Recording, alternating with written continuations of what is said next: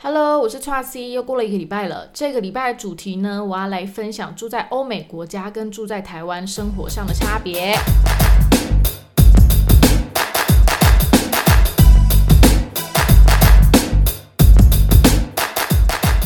这一集呢，我要来讨论就是我住过的地方，所以这是蛮从我个人的观感去跟大家分享的。那我从小到大呢，就是主要就是住在台北市。然后我要比较的是英国伦敦，还有美国纽约，跟我在德国这阵子看我男朋友工作的一些生活上来来发挥。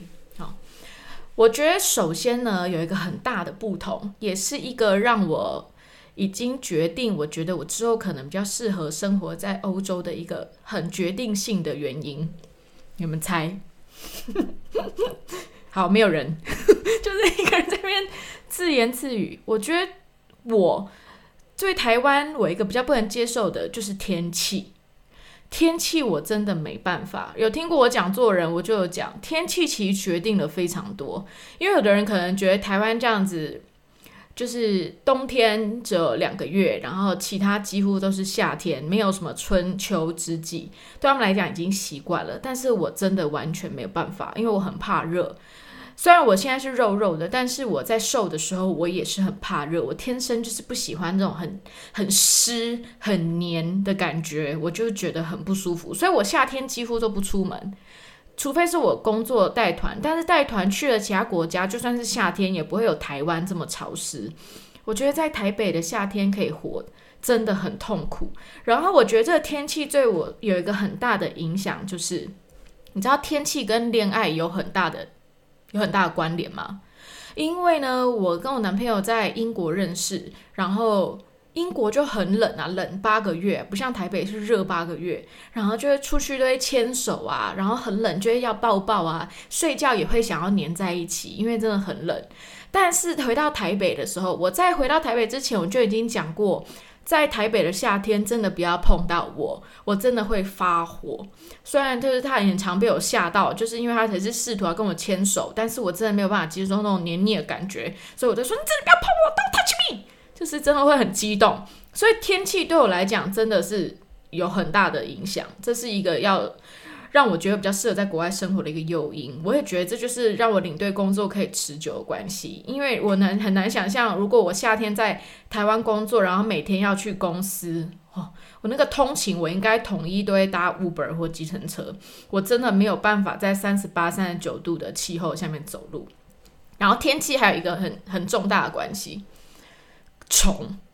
台湾真的很多虫，尤其是夏天的时候，那个蟑螂。因为我现在住在滨江市场附近，不知道为什么我明明就住在五楼，可是蟑螂就是有办法走到我家。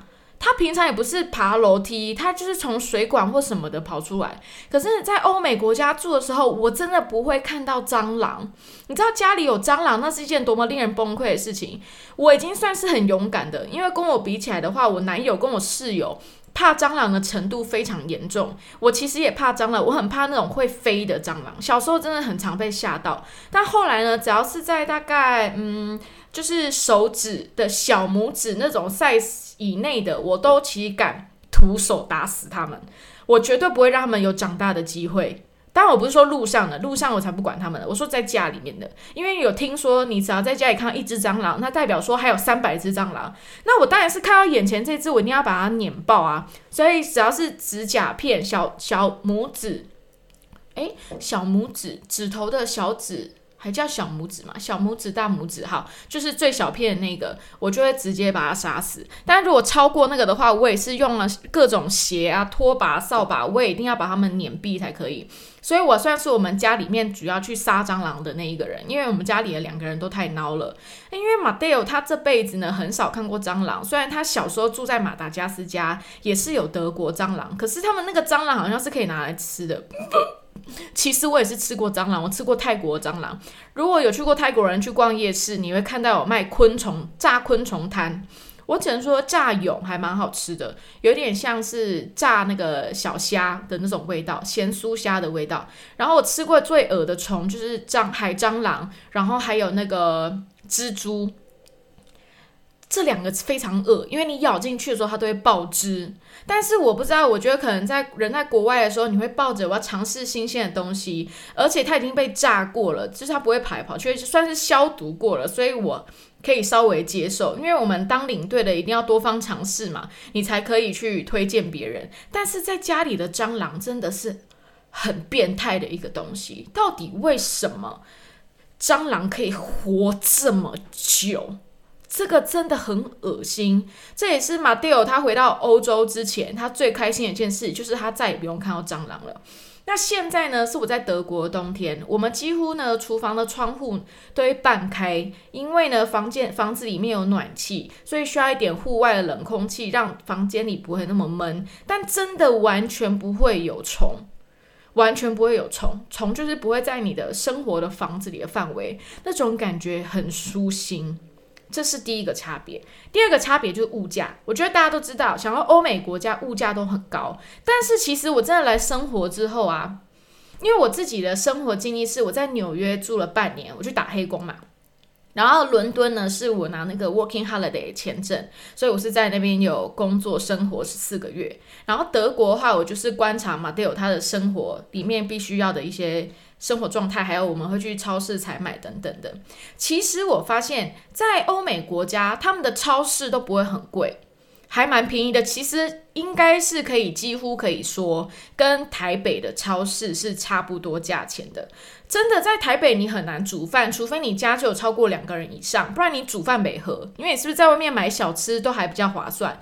但这边超市的话，是真的，就是真的已经快跟台北差不多，然后物样件也很多。品相也非常多，然后而且我觉得除了超市就是这种生活必需品以外，奢侈品其实也比台北便宜，因为像品牌呢有很多都会打折，然后还有退税啊等等的，还有因为这个品牌可能本来就是欧美国家的，所以真的相对便宜，因为少了那个运费啊，少了就是可能代理的费用，所以我觉得有些奢侈品是蛮便宜的，但是最好最好买 shopping 的地方，台北、伦敦、纽约。跟我去的纽伦堡，好，纽伦堡算巴伐利亚第二大城，就是以这样比起来的话，就是奢侈品还是纽约有稍微有有牌子的东西，我觉得真的是纽约最便宜，就是我自己喜欢的。纽约真的是一年四季都有理由可以打折，超爽。如果有在纽约生活过的，去 downtown 逛他们 SOHO，你真的是快乐似神仙，那是我心中永远的逛街第一名。而且我本来就比较喜欢美式一点风格的牌子，然后，但是我觉得在物价真的很贵很贵的，其实就是房租跟去餐厅吃饭，还有交通费这几个真的很贵。像我在伦敦的时候，我们是住三房，三房一厨，然后一厕。我的那一个房间呢，我那个房间比较好，有一个阳台。要六百块英镑，在当时是两百两万四千块台币。然后我在纽约住的是不在曼哈顿里面，因为曼哈顿算是最繁荣的地方，那边就最贵。我住在 Queens 还不错的 Queens 区，因为 Queens 也非常大。我们也是住一个三房两厅，就是呃三房一厅一厨，然后一厕这样子的话，我们的一个房间也是要六百块美金，大概是当时的话是一万八千多块一个房间。然后现在我住在台北市嘛，住在台北市虽然离捷运有一段距离，但是也是很方便的地方。我们的那个三房两厅大概是三呃两万二台币，所以这就是有很明显的差别。但是呢，市区跟小镇真的差很多。我现在住的这个德国小镇啊。大家就是有听前面几集，我住就是小小镇。这个小镇呢，里面就是有一万的人，一万的人口，主要都是大概稍微上年纪一点，因为年轻人可能都去城市里面生活了。我们住的这个地方是一房一客厅一侧，然后一厨，都是有各自空间的。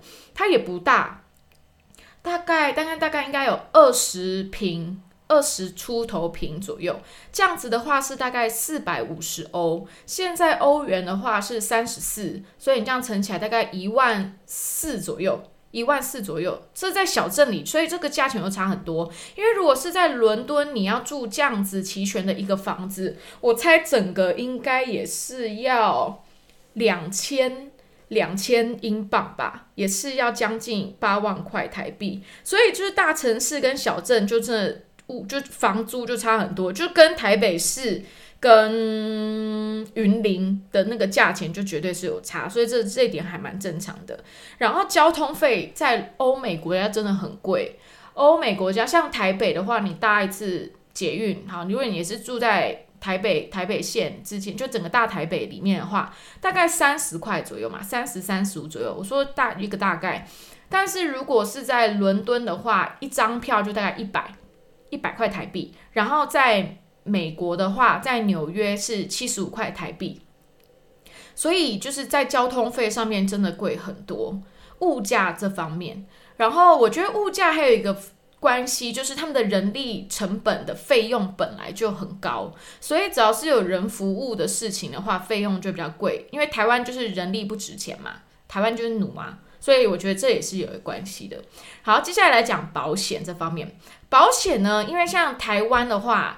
嗯，一年的健保大概是七千八嘛，七八千块，然后再加上你的劳保，所以大概一年是一万五左右，一万五差不多。然后，但是在英国工作的时候，我是他是从我的，因为我们自己是外国人，所以我那时候去英国前呢，就已经要再付一个呃一个保险费，大概是两万块台币。然后呢，在工作的时候呢，会再抽大概是二十五 percent。就是抽税，从你的工作里面每个月薪水里面抽，然后不是说，比如说，呃，如但是如果你的薪资好像是呃一一两千以内的话，才抽百分之大概可能快二十左右，就是他是会看你的薪资来调高抽要抽多少。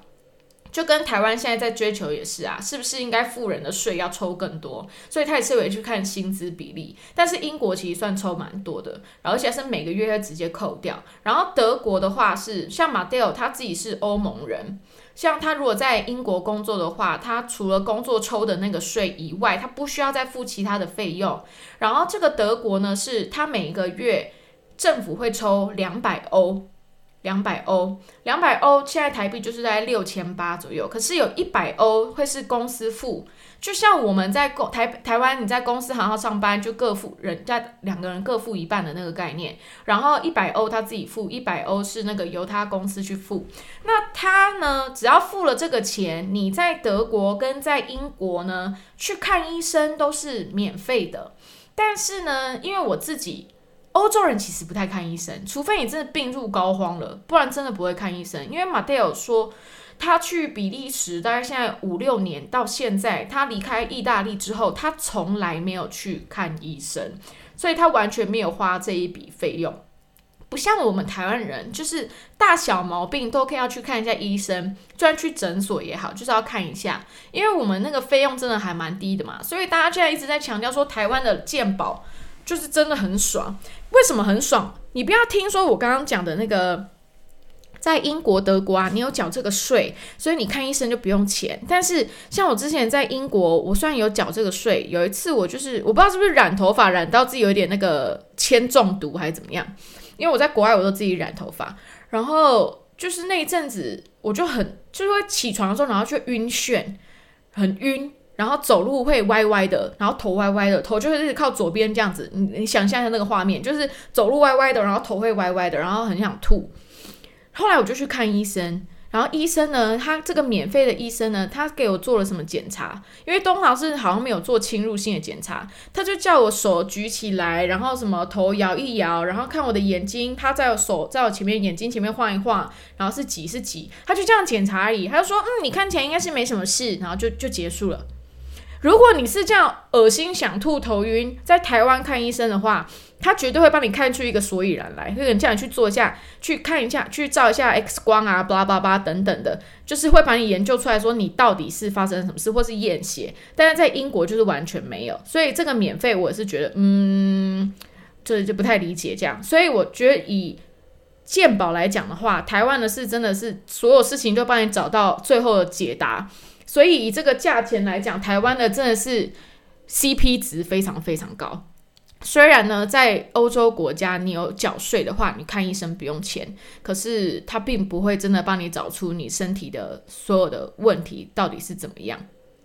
但是如果有网友你长期在国外生活，你有生了大病，结果他们真的你真的没有付钱。你只有付可能买药的钱，因为买药都是给你一个一个医生开的药单，然后你再去附近的药局去跟他买这些药，其实药也都很便宜。但如果你是有什么动手术什么之类更多的经历要跟我分享的话，欢迎可以留言给我，让我知道说哦，其实会不会是我遇到医生的问题或等等的，欢迎可以来反驳我，或是把你知道的资讯给我，很乐意接受。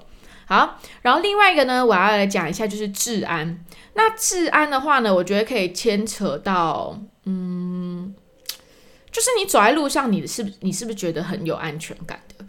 那大家都知道，你人出国的时候都是要注意。然后我们也不知道，就是台湾算已经是大家都认同，你半夜走出去你也觉得很安全。但是就是我身边也是有很多朋友就遇到一些无微不的啊，比如说嗯呃遇到小偷啊，或是被莫卡称啊等等的这种事也都是一直有在发生。但是这好像不是一种呃你会觉得它很容易会发生的事情。因为至少是我，我只有小时候被在公车上偷偷捏过卡层而已。但是我那时候还很小，才国中，所以我没有，我就是会一直告诉自己说，没有吧，他应该只是公车人太挤，所以不小心碰到而已。可是我如果现在长到再长大再有遇到这种事情，我绝对不会是这样子，我绝对就是大尖叫。而且如果你通常大尖叫之后，就是。现在这种状态，我觉得路人都是会帮你的，所以我在台北路上，我二十四小时我都觉得很心安，我是这种感觉。那但是我可以，但我可以举例一下，我那时候去美国纽约，因为我本来就知道那边就是有点，但不能跟台湾比。然后那时候我工作的地方呢，又是在曼哈顿的 downtown，就是比较多可能所谓的嬉皮呀、流浪汉呐，比较有特色的人。然后等等的地方，所以我本来就防备之心还蛮强的。但是，所以我自己的话是没有，我自己去半年打工的时候没有遇到什么事，打黑工的时候没有遇到什么事，没有遇到在路上被怎么样。但是某一集我讲我在我家大楼里面被黑人跟踪，然后掐卡蹭的事情，这个话你们可以去听我另外一集纽约的那个，看标题就会知道那一集，也可以去听那一集。但是有发生一件事情，是我在带团的时候，因为我会带那个去纽约的游学团，然后会带二三十几个孩子，大概十三岁到二十一岁之间。那时候呢，就是要带他们去呃看那个。那个是什么大厦？就是那很高的某一个大厦，很多观光客要去。我现在突然忘记那个名字。然后要走回去搭车的路上呢，会经过韩国街。那我通常都是压在队后，因为队前面有一个，可能那时候那个夏令营的老师会走在前面，那我就是走压队的这样。因为通常毛病比较多的都会在后面，或者是我不希望有发生什么事情，我不知道，所以我都会压最后队伍。结果后来呢？我的有几个妹妹小孩呢？他们说他们好想去韩国街的面包店买一些面包，然后带回去宿舍吃哦。我说 OK OK 啊，那我就去跟那些老师说，哎，老师你可以先帮我带其他同学回去，然后我这边有几个人呢，我带他们去买面包，我再自己带他们回宿舍这样子，然后我再跟你们说。他们说 OK 啊，没有问题。然后我就带了几个女生呢，就走进去面包店。然后有一个女生她就是不想逛，她只是想要在那边等我们。他们，而且因为我都会跟他们讲说。因为我们领队呀，你就是要叫大家一直要注意安全嘛。然后我就叫这些孩子们呢，把包包都背在前面，所以大家都很听话，就是把包包背在前面，到后背包都背在前面，小包包也要都背在前面，然后都要关好。结果他就站在外面等，然后我就进去陪他们一下。后来我一出来说，那个妹妹眼神很惊恐的看着我说：“怎么了？”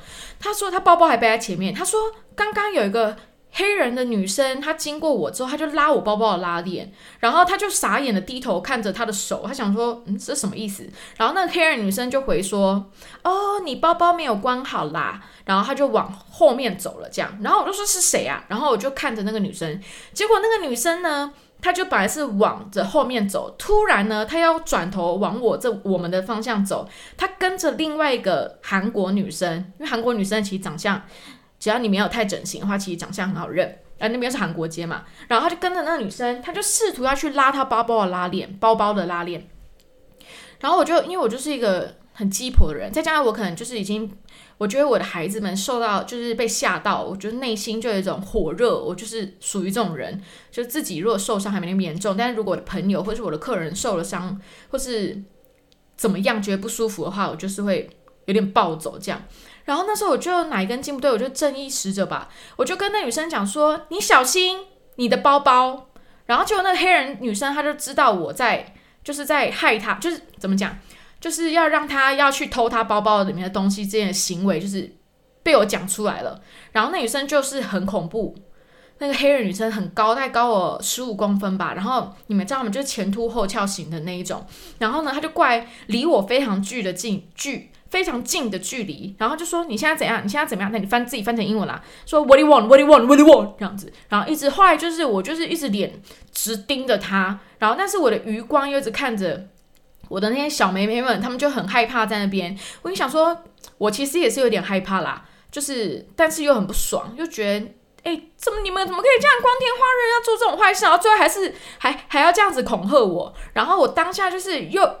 你知道很两难，一部分你想说干，给他撞回去。虽然我没有，我胸部没有，虽然他的胸部在我的我的下巴，但是我还是觉得，哎，我要我要给他撞回去啊。然后，但是一看到有余光，看到我那些妹妹们，我就觉得不行。如果撞回去，如果这个人身上有刀的话，如果我发生了什么事，那这些妹妹怎么办？那一部分也是因为我也有点闹啦。然后我就想说算了，我就说走了，我就说走吧，转头就走。然后女生在后面这样子笑我，黑人女生在笑我。然后那个韩国女生就是也傻在旁边。但是重点是那女生在撞我的时时。候旁边有非常多人，因为纽约的三十四街是非常热闹的地方。晚上所有人在旁边看，没有一个人来帮我，没有一个人来想说到底是怎么了，就大家就这样看着而已。然后那时候就觉得哇，真的是越繁华的城市越有人很大很大之间的距离。因为我觉得如果这发生在台北市的话，我觉得会有人来帮我，还是其实也不会。反正我自己觉得就是会有人来帮我。还有，因为我觉得台北就不会发生这种事情。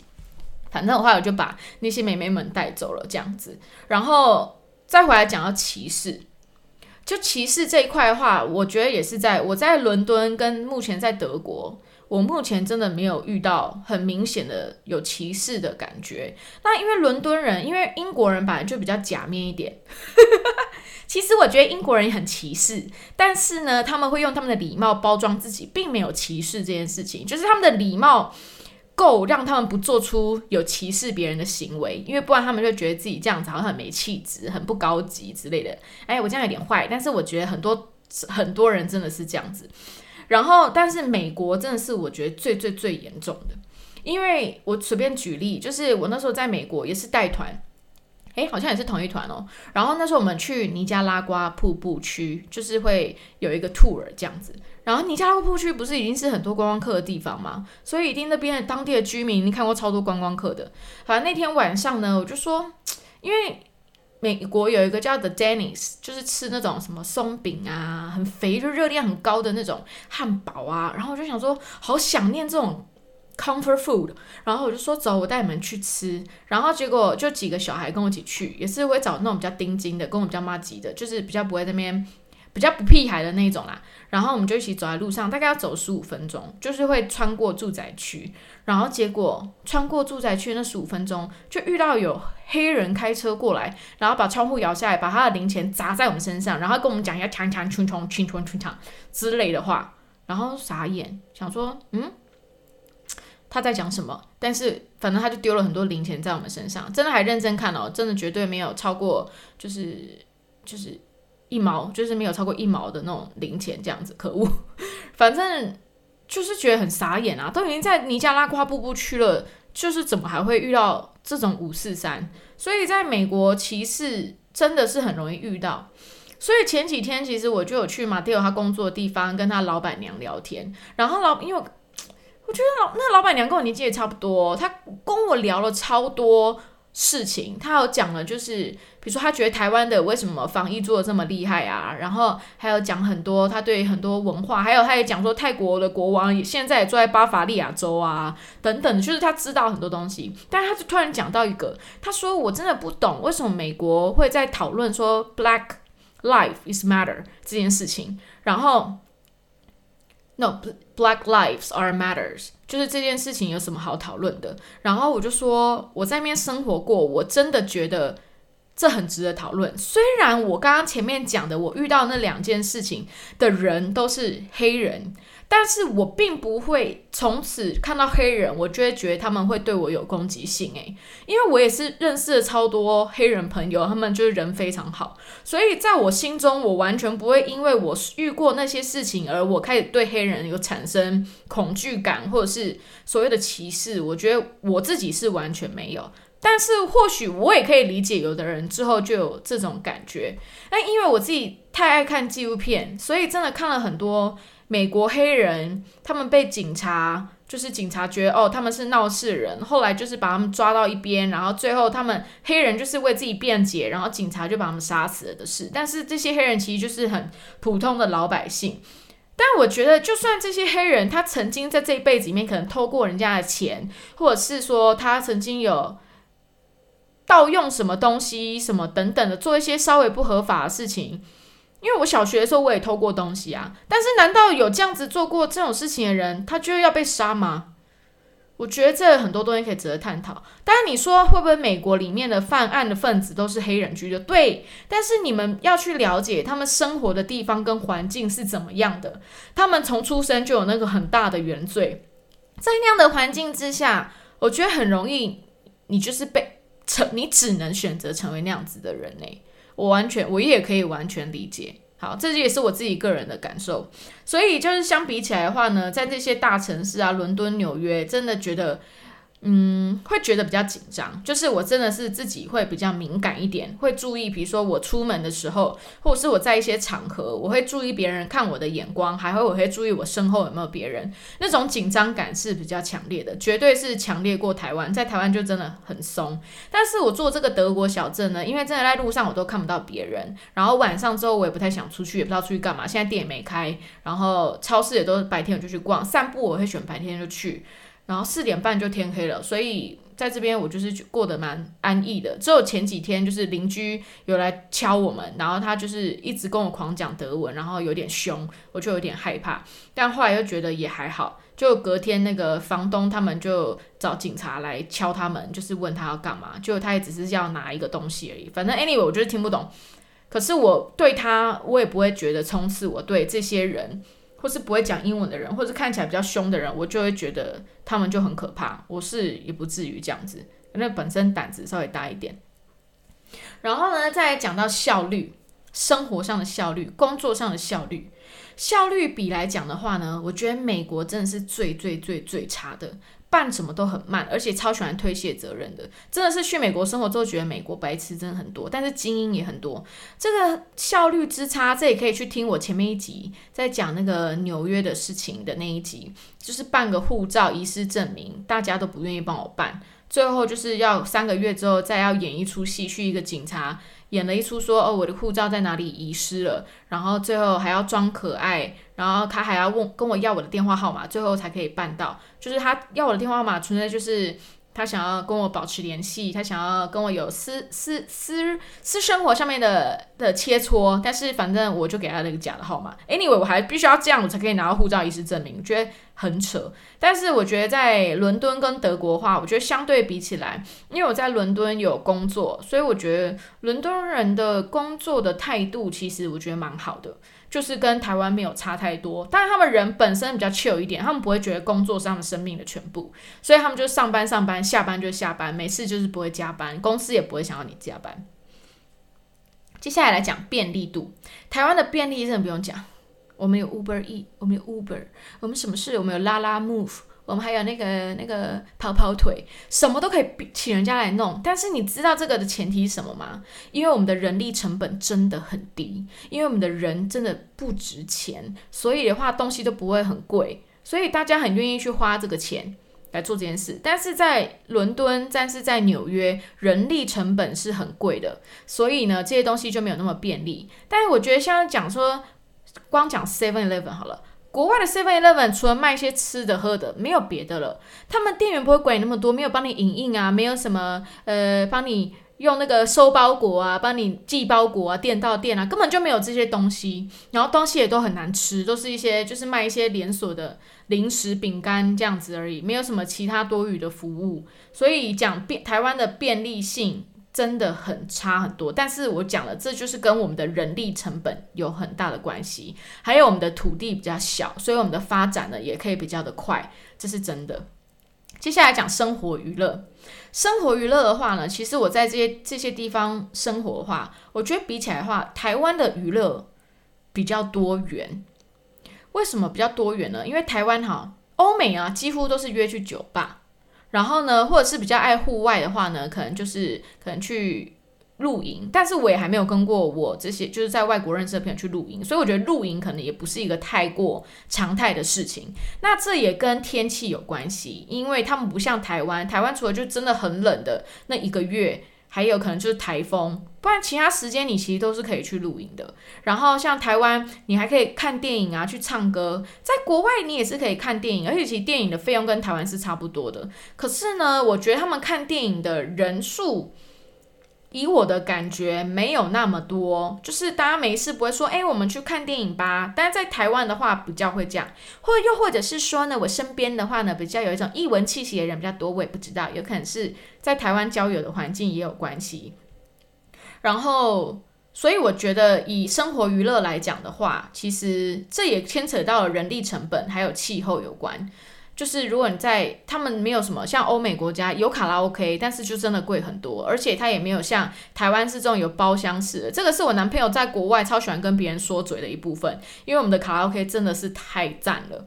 就是有冷气，然后有自己的空间，有有的还有香气气，然后还可以有那个独立的麦克风，然后可以在里面疯狂，然后东西又好吃。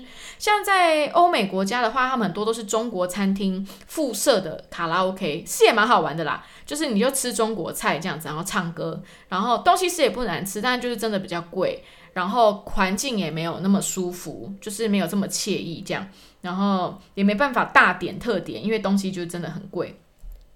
接下来呢，我们现在要回到个人这件事情了。我觉得在欧美国家呢，对于个人特色这件事情是非常重视的。就是像台湾人的文化，一直以来都希望你不要太出挑。出呃，如果你长得很漂亮，这出挑没错，你长得很漂亮，你长得很漂亮有特定的好处，但是你长得很漂亮有特定的坏处。呃，但是亚洲人认为的漂亮，台湾人认为的漂亮。就不等于欧美人认为的漂亮，像欧洲人觉得的漂亮跟美国人觉得漂亮，那又是不一样的，所以都是不一样的。可是真的在欧美国家，你会觉得个人特色胜过于你本来长什么样子。就是呢，你个人特色不是只有你的脸嘛？你个人特色是从你这个人的气质，从你这个人的兴趣，从你种种的堆积在你身上而显露出来的那个气场。所以他们对于个人特色其实是非常给予鼓励的。因为像我那时候第一次去纽约生活的时候，我记得我去 MAC，我要去买化妆品，我想要买那个修容的，我就请 MAC 的小姐她帮我画，然后我就说，哦，小姐，你看我的颧骨好高，你看我的那个下颚好大，这样子，然后小姐就想说，啊，她说没有，你这样很漂亮，她说你不要把这些骨头修到没看不见，她说你这些骨头就是你脸很漂亮的地方，然后那时候我就是很惊讶。因为台湾人不都是你脸最好不要有突出的地方嘛？你就要鹅蛋脸这样。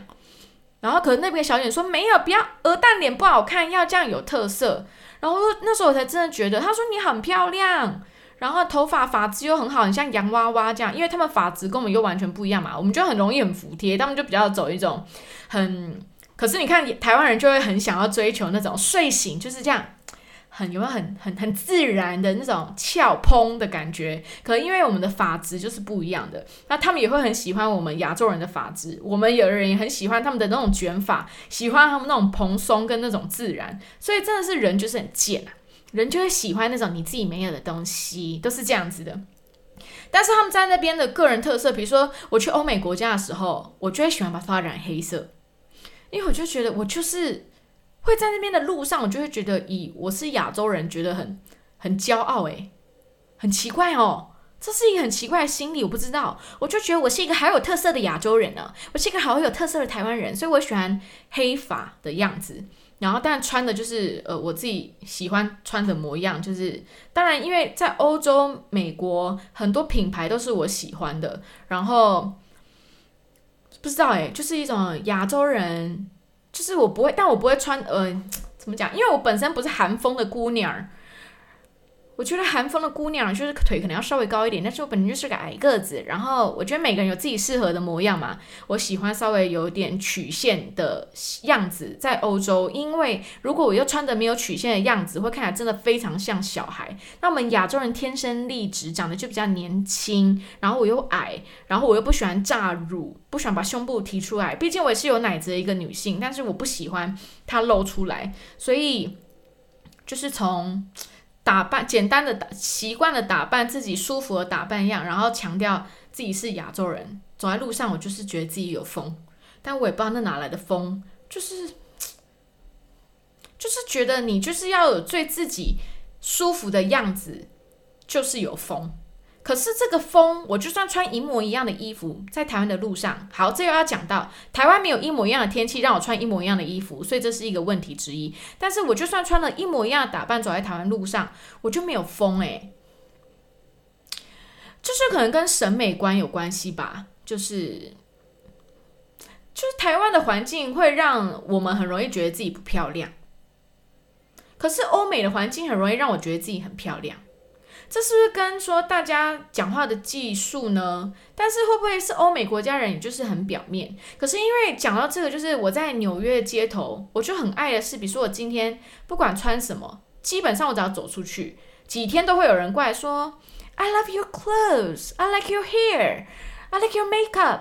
然后就说，就会一直夸奖你。就是当一开始的时候，真的以为就是他只是他是要跟我搭讪，后来才发现没有，他只单纯要夸奖你而已。但是在台湾路上，真的不会有人没事夸奖你嘛？所以我不知道，就是这是一种大环境的状态嘛，让你觉得自己的特色，自己身为亚洲人的特色，我就觉得自己好特别，我就觉得自己好好看。不管我是高矮胖瘦，我就会有那种。感觉，我觉得这只能意会不能言传。如果有在国外生活过的朋友，你们有相同的感觉的话，你们可以跟我分享；或者是你反而没有相同的感觉，那你也可以跟我分享。反正，在欧美国家很欣赏独立然后有特色的个体。那我觉得还有一点很棒，就是像我在英国伦敦工作的时候，我们的履历是不能写年纪的，不能写出生年月日，不可以有年纪，因为呢，他们认同年纪就是不能 define。Who you are，就是你的年纪不等于你的工作能力嘛，或者是你工作的经历等等的，这是不等于的。但是在台湾就完全不是这样子，所以这一点我是觉得非常好。因为加上我们亚洲人天生长很年轻，所以其实我们就算乱掰我们几岁，他们也不 care，他们也不会记得，因为我们在他们心中就像就是一个嫩妹这样子。但是我们的工作能力，台湾人的工作能力真的不用讲。如果你真有合法身份在国外工作的话，台湾人真的是下下叫，真的有很多台湾之光在外面。但是。很多人不知道，台湾人真的是非常非常好用，非常聪明，非常有效率。这一点我真的非常骄傲，因为至少在我工作的地方，我得到的评价都是很高的。我其他的台湾朋友们在国外的工作的地方得到的评价都是非常高的，所以我们真的要对自己有自信。对。